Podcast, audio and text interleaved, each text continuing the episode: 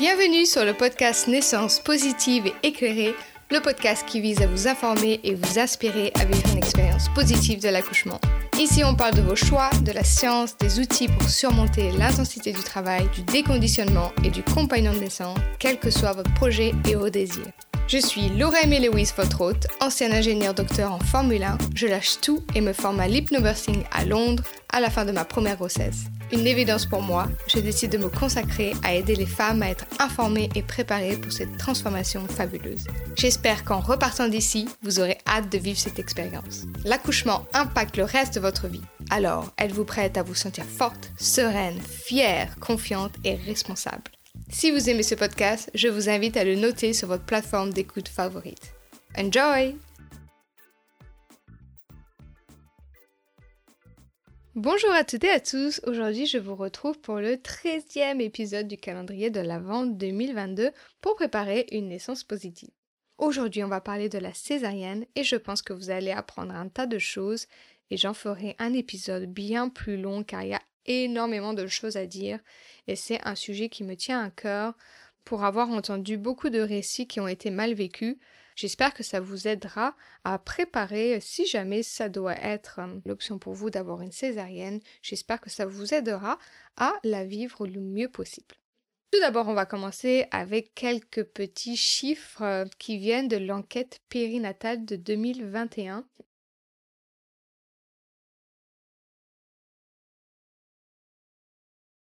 Ils ont reporté qu'il y a plus de 21% de césariennes en France. De ces 21% de femmes qui euh, vivent une césarienne, ils ont reporté que dans 40% des cas, c'est dû à un utérus cicatriciel. Donc ça, ça veut dire qu'il y a eu une césarienne pour une naissance précédente. Et dans presque 18% des cas, c'est parce que le bébé est en présentation en siège. Alors juste un tout petit mot, ce n'est pas parce qu'on a eu une césarienne pour un premier, un deuxième, etc., peu importe le nombre de grossesses précédentes, qu'on doit avoir une césarienne de nouveau. Il y a beaucoup de femmes qui ont eu un accouchement par voie basse après avoir eu une césarienne. Euh, pensez à lire des, euh, des récits d'accouchement de ces femmes-là qui ont décidé d'avoir un accouchement par voie basse après leur césarienne. Il y a également des femmes qui accouchent à la maison après avoir eu une césarienne. Ensuite, pour la présentation en siège, sachez que ça, c'est euh, une variation de la normalité. Si le bébé est dans cette position, c'est parce que c'est la meilleure pour lui. Maintenant, il y a beaucoup de choses qu'on peut faire pendant la grossesse. Si c'est la meilleure position pour lui, c'est peut-être parce qu'il n'a pas eu assez de place pour se mettre dans la position qui est la plus optimale. Qu'est-ce qu'on fait pendant la grossesse qui fait que peut-être le bébé va avoir le dos à dos, peut-être qu'il va avoir la tête en haut, etc. On est dans une époque où on passe beaucoup de temps assis. Donc c'est normal, avec nos travails, euh, on peut parfois pas faire autrement. Donc quand vous pouvez, il faut marcher, il faut être debout. Si vous pouvez travailler sur un ballon de yoga, on sait qu'après une dure journée, euh, être fatigué par le poids de son bébé, on a envie juste de s'affaler euh, sur le canapé. Bon ça c'est vraiment la pire des choses à faire pour la position du bébé euh, dans le ventre. Donc si vous avez envie de vous affaler, affalez-vous sur le côté, allongé sur le côté. Sinon, la meilleure position, c'est assise, les jambes pas trop écartées et vers l'avant. Donc le ballon de yoga va aider également à cette position parce qu'il faut un peu tout se tenir, donc ça va aider les muscles de toute la région pelvienne. Donc voilà, on ferme les jambes, on se tient droite et vers l'avant et on bouge le plus souvent possible, on va marcher, etc. Ça, ça aidera pour le bébé à se mettre dans la meilleure position. Et si jamais le bébé n'est pas dans la position optimale, on peut aussi aller voir le site internet Spinning Baby si on parle anglais. Sinon, je pense qu'avec les vidéos, ça peut être facile à, comprendre. C'est bien aussi également d'aller voir des vidéos de femmes qui accouchent par voix basse avec des bébés qui sont soit les fesses en premier, soit les pieds en premier. Il y a même des femmes qui accouchent seules. Donc des accouchements non assistés qui ont les pieds, qu'on voit bien les pieds qui sortent en premier. Donc ce n'est pas impossible. Après, évidemment, c'est à chaque femme de décider si elle se sent capable d'accoucher de cette façon. Parce qu'on sait bien que ça va être plus long et peut-être plus douloureux. mais c'est possible. c'est juste à chacun de décider ce qu'il a envie de faire. Après, il est aussi important de noter que la plupart des césariennes, elles ne sont non programmées. Elles ne sont souvent pas urgentes. Il y a un très faible pourcentage qui est urgent. Pour savoir si une césarienne était urgente, on peut un petit peu regarder le temps qui s'est écoulé du moment où on nous a dit maintenant il faut passer à une césarienne et à quel moment vous avez eu la césarienne. Donc sachant qu'une césarienne, ça peut être assez violent pour la maman ou pour le bébé, qu'est-ce qu'on a aujourd'hui disponible pour vivre une césarienne un petit peu mieux? Et on se rappelle surtout qu'une césarienne, c'est aussi un accouchement. Vous avez accouché votre bébé, c'est valable. Il ne faut pas se sentir euh, moins important. Il ne faut pas euh, penser qu'on n'a pas euh, su accoucher son bébé. On a accouché son bébé, il est sorti de nous de telle ou telle manière. C'est quand même un accouchement et c'est quand même valable. Donc on a un docteur français, le docteur Fauque, qui a développé un nouveau processus euh, de césarienne qui s'appelle la césarienne extrapéritonéale. Donc il n'y a pas tous les chirurgiens en France qui la pratiquent, il y en a un à Nice euh, où je suis moi par exemple. Et ce docteur-là, si vous êtes sur Paris, sachez qu'il a son cabinet à Startrouville.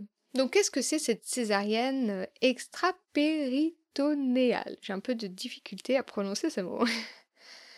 Donc cette césarienne, normalement une césarienne classique, on va ouvrir plusieurs épaisseurs, plusieurs couches euh, du ventre et cette césarienne va passer autour de la cavité péritonéale au lieu de la couper. Donc cette cavité, euh, pour ceux qui ne savent pas, comme moi je n'étais pas au courant, c'est tout ce qui contient l'estomac, le foie, le pancréas, etc.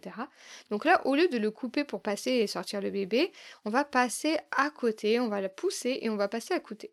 Et donc les études et les femmes qui ont vécu cette césarienne ont montré qu'elles se remettent sur pied bien plus vite, seulement quelques heures euh, suivant l'opération, alors qu'une césarienne classique, ça peut prendre plusieurs jours. La plupart des femmes qui vivent cette césarienne sortent de la maternité, se, sont sur pied comme s'ils avaient vécu un accouchement par voie basse. Les études ont montré également que comme elle est moins invasive au niveau des tissus, la douleur est moindre et elle est également réduite dans la durée.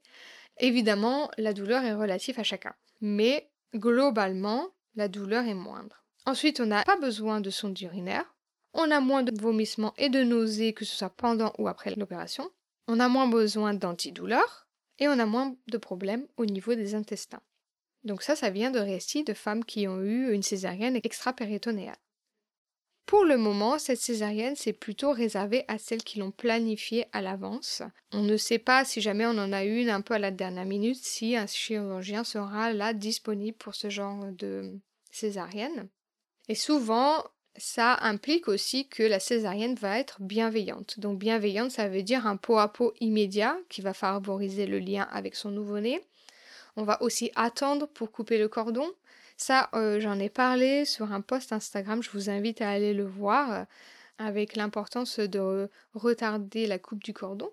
On peut aussi avoir le besoin de participer euh, à l'accouchement ce qui revient souvent d'un accouchement par césarienne, c'est qu'on a eu l'impression d'avoir rien pu faire, qu'on qu'on n'a pas accouché son bébé. Donc là, on peut également demander de pousser pour faire sortir le bébé avec un souffleur qui sollicite les muscles abdominaux. Et on peut aussi voilà, baisser le drap pour voir son bébé naître et peut-être même l'attraper et avoir son compagnon de naissance près de nous et mettre de la musique dans nos oreilles. Tout ça, c'est tout le côté bienveillant de la césarienne. Si vous avez une césarienne classique, c'est quand même des choses que vous pouvez demander. Les vidéos de césarienne, elles sont assez violentes, donc si on peut avoir un petit peu de la bienveillance, de recentrer le côté humain en demandant toutes ces choses à l'avance, ou bien juste avant de rentrer au bloc, ayez votre compagnon de naissance au courant de ces choses-là pour qu'ils puissent le demander euh, en rentrant dans le bloc. Je j'ose espérer que si vous demandez à un chirurgien euh, ces choses-là, ça va peut-être changer un petit peu sa façon de faire et peut-être être un petit peu moins brusque pour sortir votre bébé.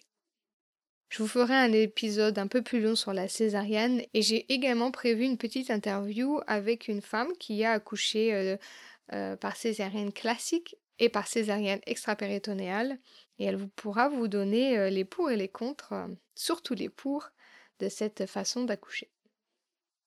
Je vous retrouve demain pour parler des positions qui facilitent le travail. Bye